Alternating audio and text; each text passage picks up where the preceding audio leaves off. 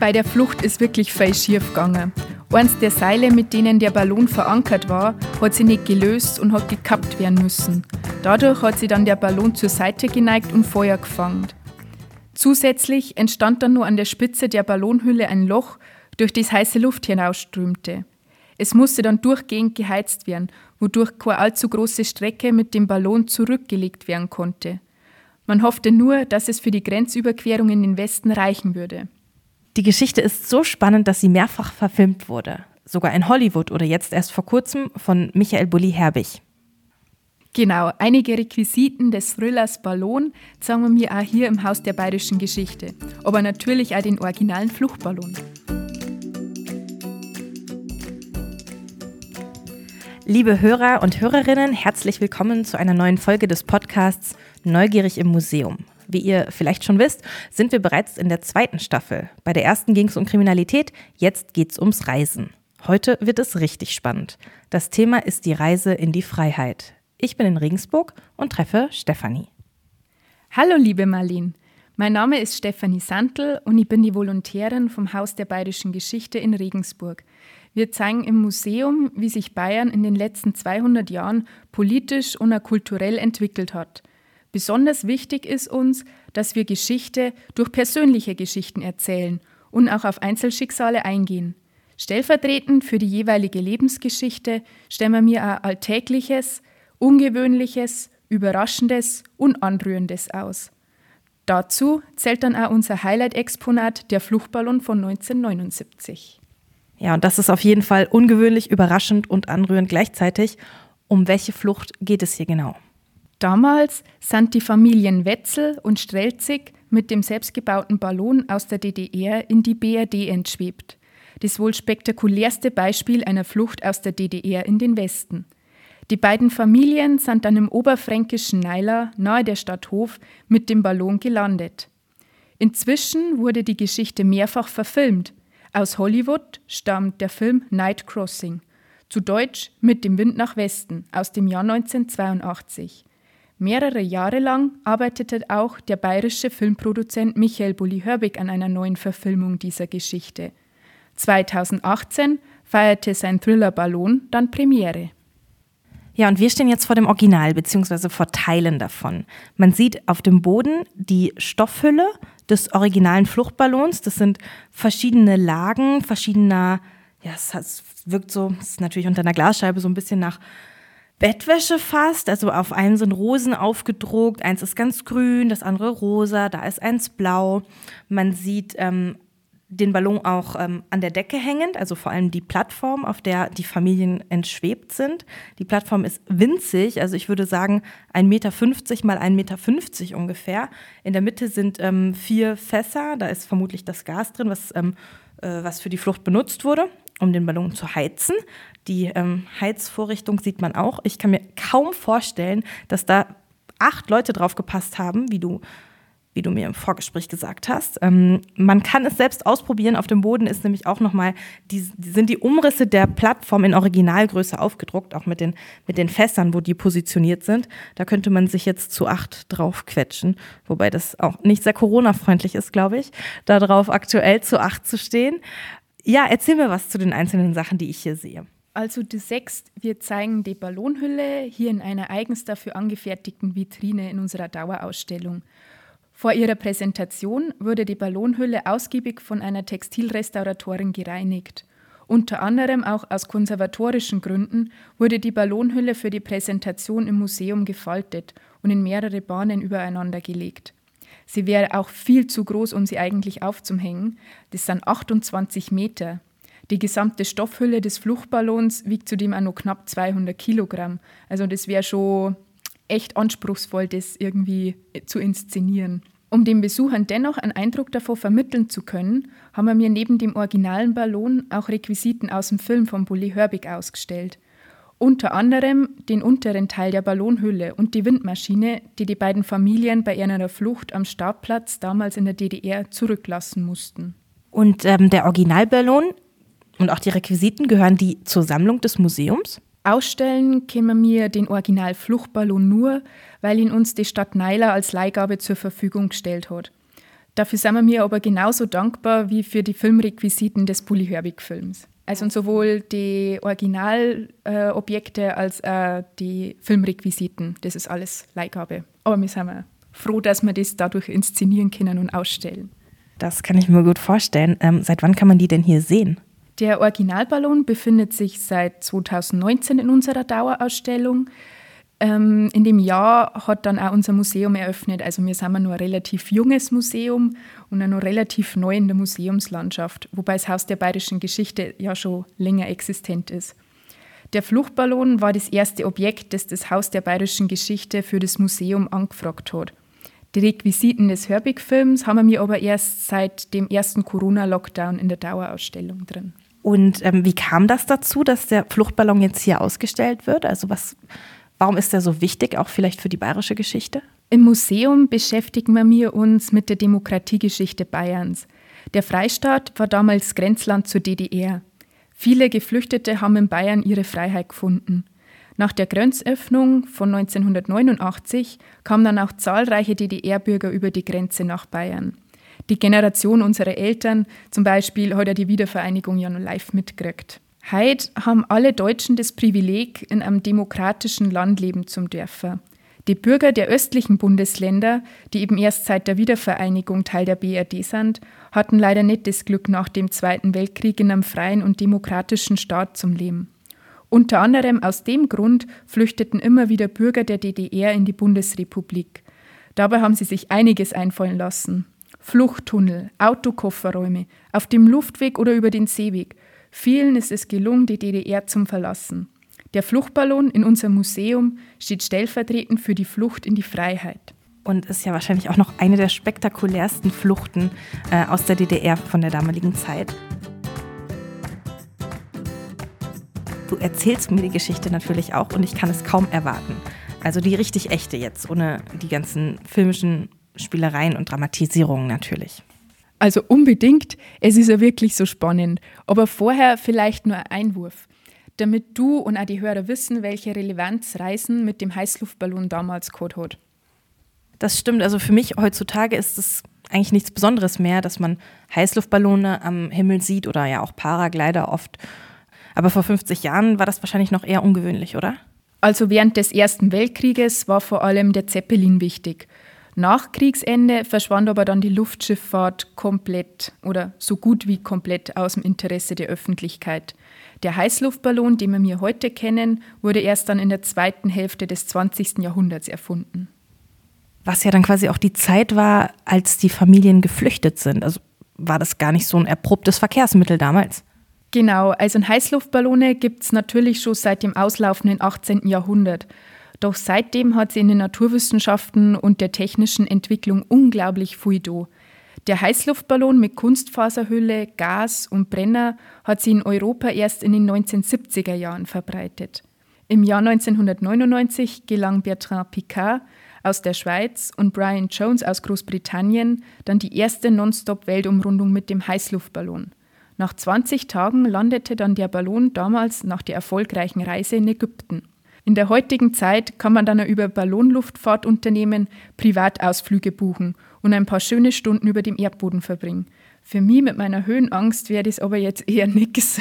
Nee, für mich glaube auch nicht. Aber ähm, die Familien waren da ja noch krasser und haben das mit einem selbstgebauten Ballon gemacht. Wer war das denn überhaupt? Erzählst du mir einmal was über die Familien, die da unterwegs waren? Genau, die beiden Familienväter Günter Wetzel und Peter Strelzig aus dem thüringischen Pößneck haben sie in den 1970er Jahren kennengelernt. Der 24-jährige Wetzel arbeitete damals als Kraftfahrer und der 37-jährige Peter Strelzig war Mechaniker. Beide litten unter der Unfreiheit und Bevormundung in der DDR, vor allem wenn man halt auch kein Mitglied der SED war. Ja, also das, ähm, das weiß man ja auch ganz allgemein von der DDR. Fehlende Meinungsfreiheit, man wurde bespitzelt, es gab wirtschaftliche und berufliche Einschränkungen und dem wollten ja viele DDR-Bürger entfliehen. Aber die innerdeutschen Grenzen, die waren ja quasi unüberwindbar. Ja, quasi. Es war halt verboten, einfach so aus der DDR auszumreisen. Eine Flucht in den Westen wurde auch als Landesverrat geahndet. Aber es gab immer Menschen, die dieses Risiko auf sich genommen haben und es trotzdem versucht haben. Die Idee, mit einem selbstgebauten Heißluftballon zu fliehen, kam Günter Wetzel, nachdem ihm seine Schwägerin, die bereits zu der Zeit im Westen gelebt hat, bei einem Besuch im Pössneck eine Zeitschrift mit einem Artikel zu einem Ballonfahrertreffen mitgebracht hat. Daraufhin hat Wetzel dann Peter Strelzig davon erzählt und sie haben dann beschlossen, gemeinsam einen Heißluftballon zu bauen und damit aus der DDR zu fliehen. Du hast mir vorher schon erzählt, da mussten acht Leute mitkommen, weil die beiden Männer hatten natürlich auch Frauen und Kinder, jeder zwei. Und ähm, logischerweise wollte man die nicht in der DDR zurücklassen. Was ich mich nur frage, ist, wie ist man an die Materialien gekommen? Also du hast ja schon eingangs gesagt, wie viel diese ähm, Ballonhülle auch wiegt. Das muss doch aufgefallen sein. Also der erste Ballon, der von den beiden Familien im Frühjahr 1978 im Verborgenen hergestellt wurde, ist aus Futterstoff für Lederwaren hergestellt worden. Dieses Material war leicht und unkompliziert zum Bekommen und die Stoffe wurden dann anschließend von Günter Wetzel selbst mit seiner Nähmaschine zusammengenäht. Hatte der etwa Erfahrung damit? Na, aber sie haben es einfach versucht. Keiner von denen hatte vorher irgendeine Ahnung, was beim Ballonbau zu beachten ist. Aus diesem Grund musste viel geschätzt und auch ausprobiert werden. Die Gondel des Ballons wurde beispielsweise aus Eisen- und Blechstücken zusammengeschweißt und hat eine sehr kleine Grundfläche. 1,4 mal 1,4 Meter. Darauf mussten vier Propangasflaschen und acht Personen Platz finden. Das war unglaublich eng. Festgezurrte Wäscheleinen dienten dabei als Geländer. Während der Anfertigung dieses Ballons kam dann auch noch ein Bekannter aus dem Westen zu Besuch, den sie dann auch in ihre Pläne einweihten. Während wenn sie entdeckt worden wären und daraufhin eingesperrt, hätte der Bekannte vom Westen aus die Öffentlichkeit über ihren Fluchtversuch informieren können. Aber wie ich daraus schließe, dass du ihn den ersten Ballon nennst, war es wahrscheinlich nicht der letzte. Wurde der denn dann trotzdem noch fertiggestellt und ist abgehoben? Naja, also so halb. Nachdem der Ballon dann fertiggestellt war und noch einige Verbesserungen gemacht worden sind, sollte er eines Nachts getestet werden. Als Peter Strelzig meinte, einen Schatten über dem Testfeld gesehen zu haben, haben sie befürchtet, dass sie beobachtet werden. Und daraufhin haben sie dann auch den Versuch abgebrochen. Und wurden sie dann beobachtet? Ja, so genau weiß man das leider nicht. Jedenfalls stand am nächsten Tag keiner von der Stasi vor ihrer Haustür. Aber bei der überstürzten Rückfahrt wurde der Ballon im oberen Bereich völlig zerfetzt, weshalb ein weiterer Versuch mit diesem Exemplar nicht mehr möglich war. Strelzig verbrannte dann den Ballon, um eben alle Spuren zu beseitigen. Denn auf Fluchtversuche standen in der DDR hohe Strafen und sie wurden, wie bereits erwähnt, auch als Landesverrat geahndet.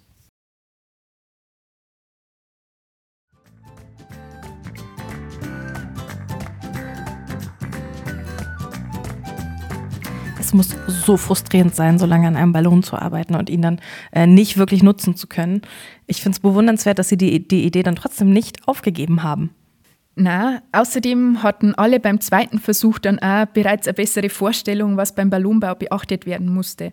Also im Wetzel selbst hat sich dann auch nunmehr mit den physikalischen und technischen Voraussetzungen befasst, die für einen funktionstüchtigen Heißluftballon notwendig waren. Ich kenne mich damit überhaupt nicht aus. Hast du vielleicht ein paar Beispiele, was da wichtig ist? Ja, also zum Beispiel die Berechnung der benötigten Ballongröße bis hin zum Bau vom Gebläse, um den Ballon schnell und effizient mit heißer Luft zu füllen. Besonders wichtig war dabei aber auch der verwendete Stoff für die Ballonhülle. Es musste ein möglichst luftundurchlässiges Material sein. Zur Auswahl standen deshalb Regenschirmseide, Zeltnylon, Taftstoff und Bettinlet. Um ohne Aussehen zu erregen die gewünschte Menge an Taftstoff, das waren volle 900 Quadratmeter, erwerben zu können, gaben sich Strelzig und Wetzel als Ingenieure vor einem Segelsportverein aus. Günter Wetzel nähte somit in seiner Freizeit erneut die Stoffbahnen aneinander, um die Ballonhülle fertig zu kriegen. Dennoch gab es immer wieder Komplikationen und Rückschläge, unter anderem die zu geringe Leistung des Brenners und das daraus folgende schwindende Vertrauen in die selbstgebaute Konstruktion und ihrer Traglast. Deswegen entschloss sich dann auch die Familie Wetzel dazu, aus dem gesamten Vorhaben auszusteigen. Und die Strelzigs haben dann trotzdem weitergemacht? Ja, aber leider erfolglos. Im Sommer 1979 erfuhr die Familie Wetzel, dass die Strelzigs versucht haben, mit dem Ballon aus der DDR zu fliehen, kurz vor der Grenze aber Bruch gelandet waren. Sie mussten den Ballon natürlich dann im Grenzgebiet zurücklassen, um schnellstmöglich nach Hause zu kommen, um sie eben nicht zum Verraten. Weil wie zu erwarten war, wurde der Heißluftballon ja dann im Grenzgebiet entdeckt und die Polizei hat dann auch noch den jeweiligen Personen gefahndet. Okay, jetzt wird es wirklich spannend. Das heißt, es musste alles super schnell gehen. Genau, da nämlich zum Befürchten war, dass die Stasi über kurz oder lang allen Beteiligten auf die Spur käme dort. Hat dann Peter Strelzig dann auch den Günter Wetzel nochmal überzeugt, alles auf die eine Karte zu setzen, um wieder mit in das Vorhaben einzusteigen und gemeinsam einen dritten Fluchtversuch zu wagen. Also haben Sie dann noch einen Ballon genäht. Genau, und dieser dritte Ballon musste heute halt dann auch größer sein als die vorherigen, weil die waren ja beide zu klein. Die Materialbeschaffung wurde aber immer schwieriger, da sie davon ausgehen mussten, dass die Stoffgeschäfte den Verkauf von größeren Mengen als Verdachtsfall melden würden. Der zweite Ballon war ja von den DDR-Behörden ja bereits bekannt und die Bevölkerung der DDR wurde angehalten, Auffälliges der Volkspolizei zu melden. Um nicht aufzufallen, kauften dann Peter Strelzig und Günter Wetzel die benötigten Stoffe nur noch meterweise. Aber in der gesamten DDR waren sie da unterwegs und haben die zusammen gekauft. Mit Geduld und Glück gelang es ihnen dann, die benötigten 1300 Quadratmeter zusammenzubekommen.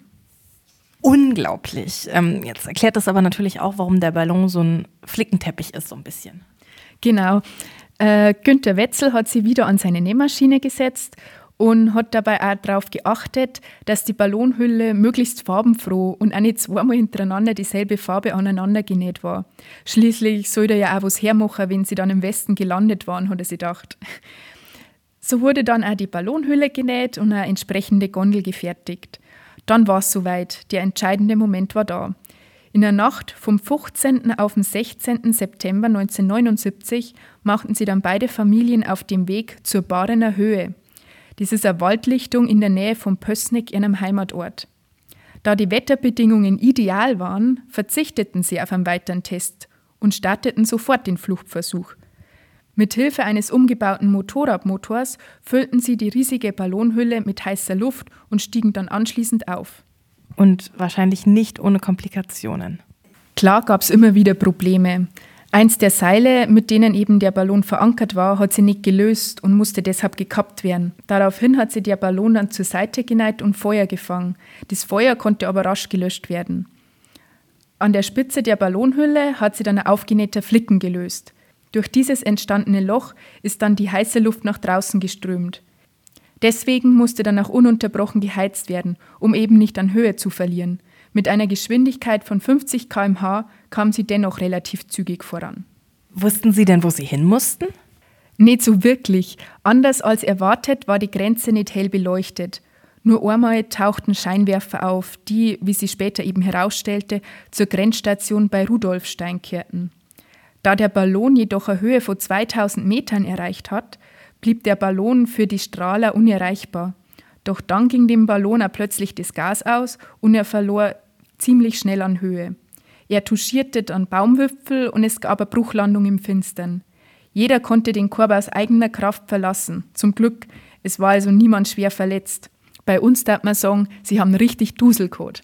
Ähm, und waren dann irgendwo, wussten nicht wo. Und wie ging das dann weiter für Sie? Also die Frauen und Kinder haben sie erst einmal versteckt gehalten und die Väter haben dann erst einmal die Umgebung erkundet. In der Scheune haben sie dann ein landwirtschaftliches Gerät gefunden, das in der DDR so nicht zum Erwerben war, weshalb sie eben dann auf das Beste hoffen konnten. Danach haben sie dann ein Auto angehalten, das sie zufälligerweise als Polizeistreife herausstellte. Einer der beiden Familienväter hat dann noch gefragt, sind wir im Westen? Daraufhin antwortet dann einer der Polizisten, ja natürlich, wo denn sonst? Danach zündeten dann Wetzel und Strelzig eine Silvesterrakete, um ihren Frauen und Kindern mitzuteilen, dass sie es geschafft hatten. Sie waren im Westen. Was für ein Erfolg, was für eine Geschichte. Waren sie ja Flüchtlinge quasi und komplett mittellos, nehme ich an, oder? In Naila wurden die Flüchtlinge vom Roten Kreuz versorgt und so herzlich aufgenommen und unterstützt, auch finanziell durch Spenden. Sie haben dann auch als Dank der Stadt Naila ihren Fluchtballon geschenkt. Zudem hatten sie dann einen Exklusivvertrag mit dem Stern, der die Rechte an der Fluchtstory von den Beteiligten erworben hat. Mit dem Geld konnten sie quasi ihr neues Leben in Bayern starten.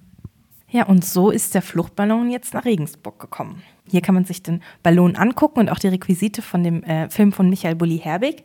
Magst du noch erzählen, was man bei einem Besuch hier im Museum sonst noch zu sehen bekommt? Auf jeden Fall. Also in unserer Dauerausstellung steht unter dem Motto, wie Bayern Freistaat wurde und was ihn so besonders macht.